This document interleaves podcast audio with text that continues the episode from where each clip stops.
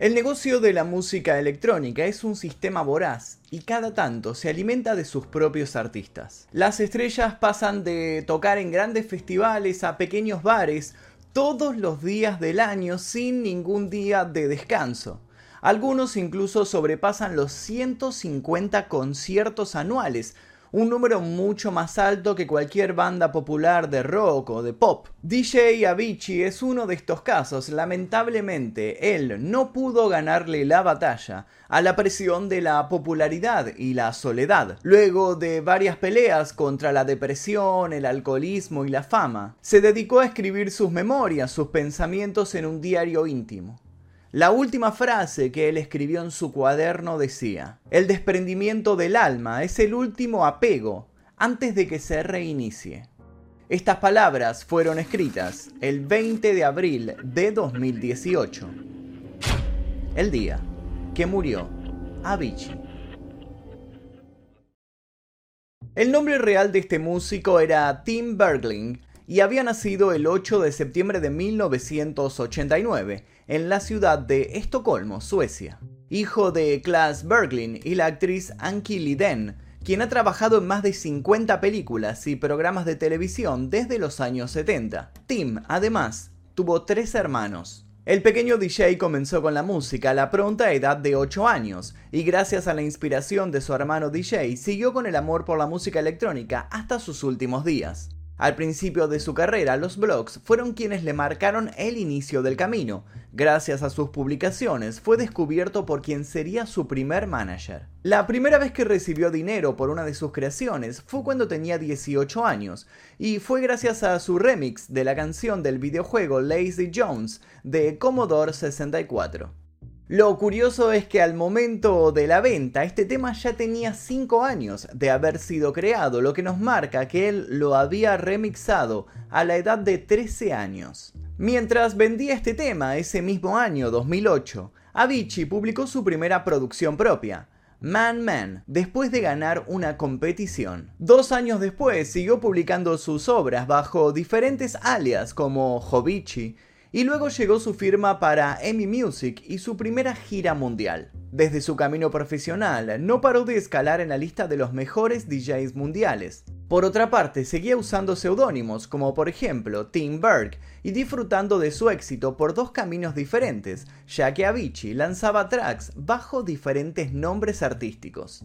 Una pregunta recurrente que se nos viene a la mente cada vez que escuchamos hablar de este gran artista es ¿qué significa el nombre Avicii? Algunos han llegado a decir que tiene alguna referencia a un pacto satánico, algo que lo llevó a lo más alto de la fama, con el costo de su propia alma, pero son teorías conspiranoicas de Internet, la realidad es completamente diferente.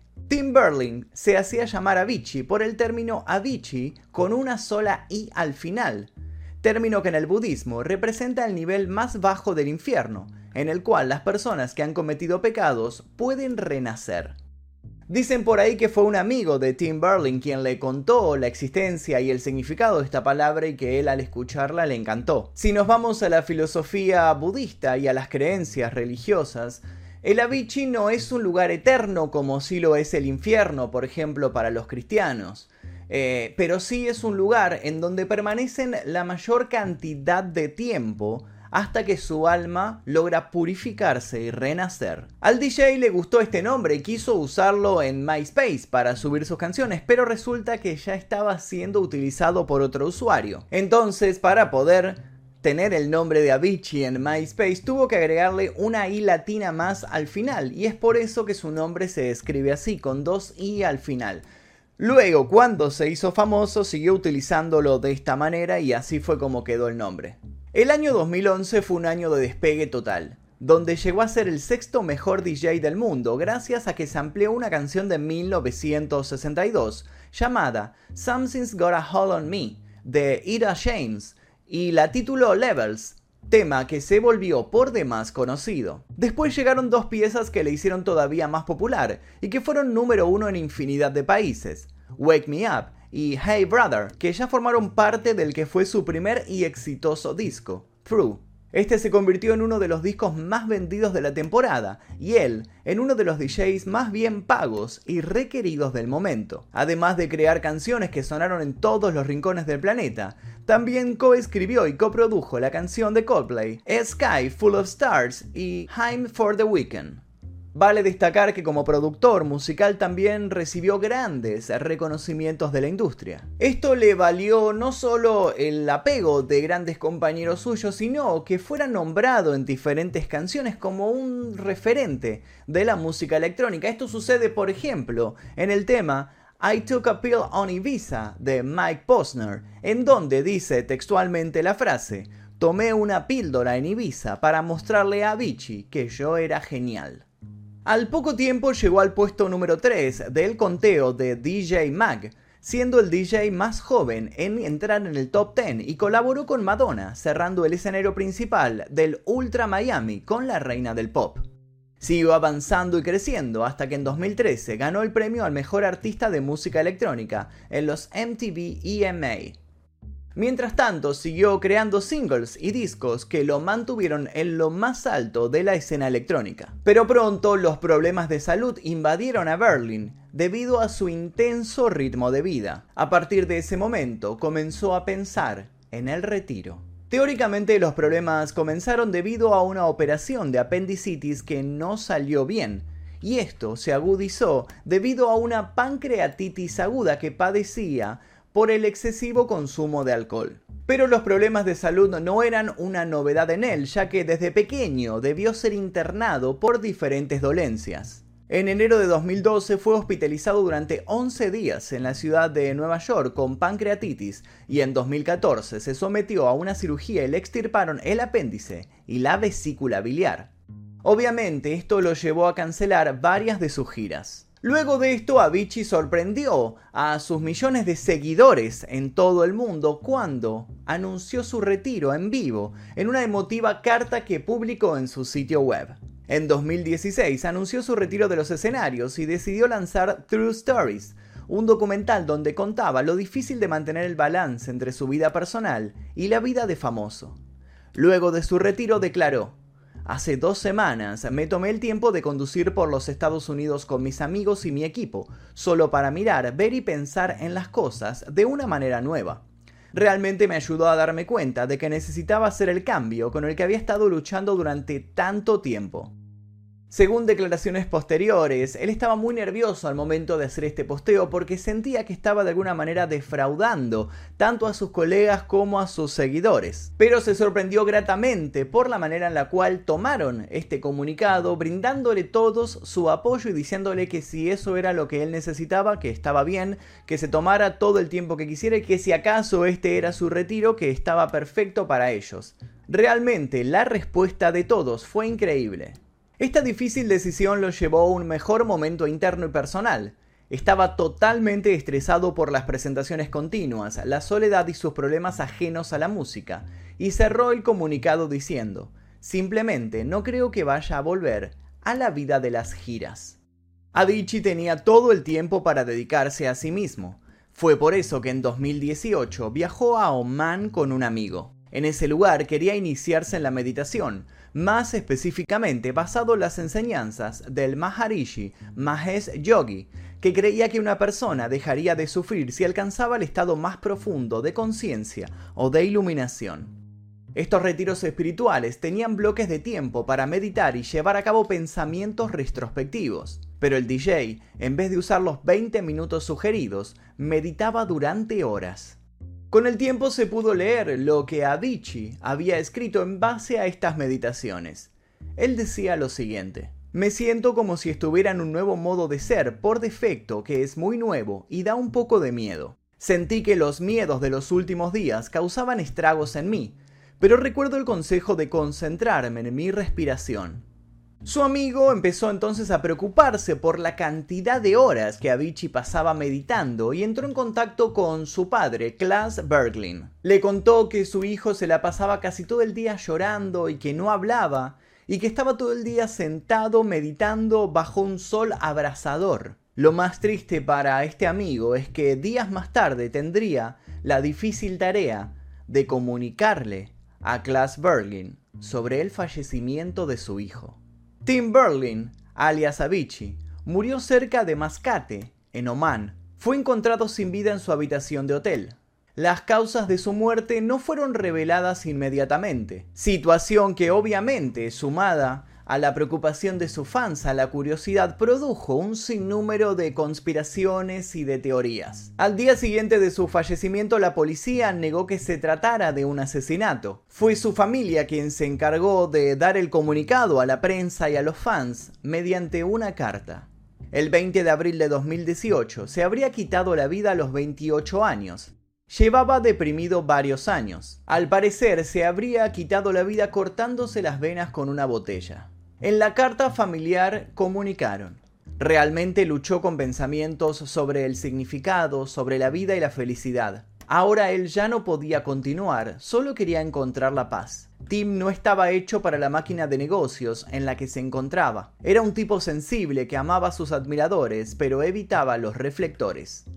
La motivación para su deceso estaba totalmente ligada al éxito masivo y a las responsabilidades que estaba adquiriendo. Pero al parecer, había quienes pensaban que su fallecimiento no se había debido a esto. Uno de sus amigos y compañeros, el famoso DJ David Guetta, dijo a la prensa días después, la gente tiene la imagen de que estamos siempre divirtiéndonos. Es verdad que es una parte importante de nuestra vida y es increíble hacer lo que te apasiona pero en este trabajo nunca paras.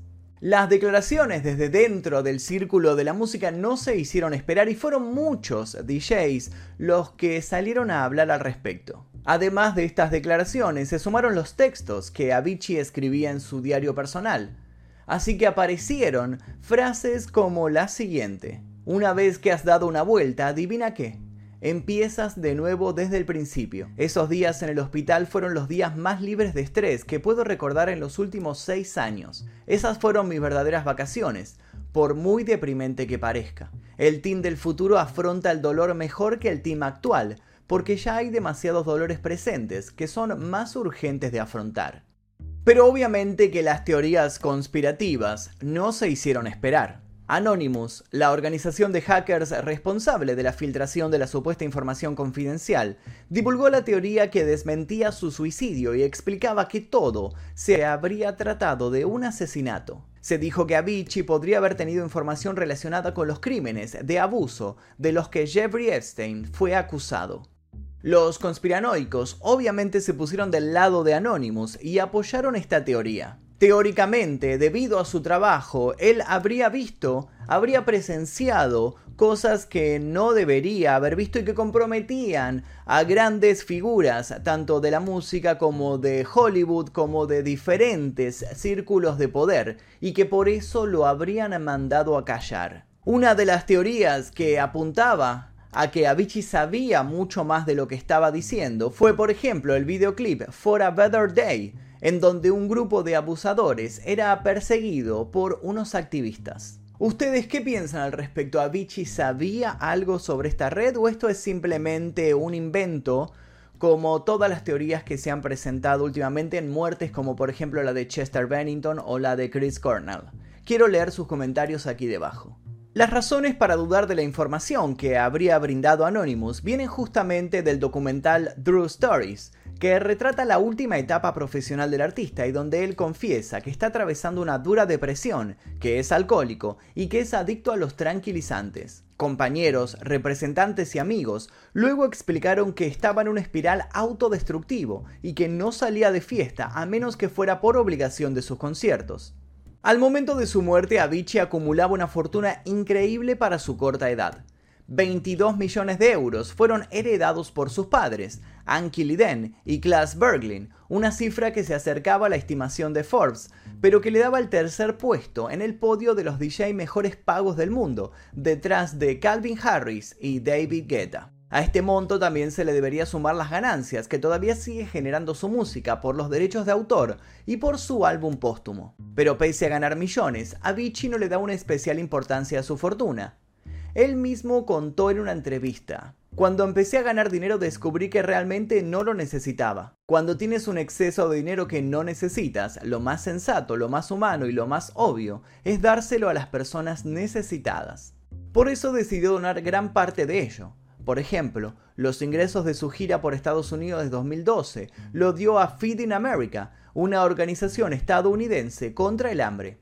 Además, en 2013 dio un millón de dólares a la ONG sueca Radio Halben, que recolecta dinero con fines humanitarios. Hoy, la familia de Avicii posee la fundación Tim Berglin en honor al DJ. Esta fundación recauda dinero para concientizar varias causas, comenzando con aquellas relacionadas con las enfermedades mentales y la prevención del suicidio. La fundación también aborda temas como el cambio climático, la asistencia para el desarrollo, la conservación de la naturaleza y las especies en peligro de extinción. Crear una fundación en su nombre es nuestra manera de honrar su memoria y continuar actuando en su espíritu, explicó la familia en un comunicado. Nunca dejaré de lado la música, continuaré hablándoles a mis fanáticos a través de ella decía su carta de despedida cuando se retiró. Y esto tiene una gran verdad porque hasta el día de hoy sigue presente en el corazón de todos sus fanáticos. Y hasta aquí el video de hoy, espero que les haya interesado la vida de Avicii, me lo habían pedido un montón en base a que habíamos hecho videos similares, como dije, referidos a Chester Bennington, a Chris Cornell y a otros más. Así que si les interesó, les pido por favor que dejen su like aquí debajo, se suscriban si todavía no lo hicieron y activen notificaciones. Yo les voy a dejar un par de recomendaciones para que sigan haciendo maratón en este canal y también les pido que dejen un comentario con sugerencias para posibles futuros videos. Sin nada más que decir, me despido. Mi nombre es Magnum Mephisto y esto fue El Día Que.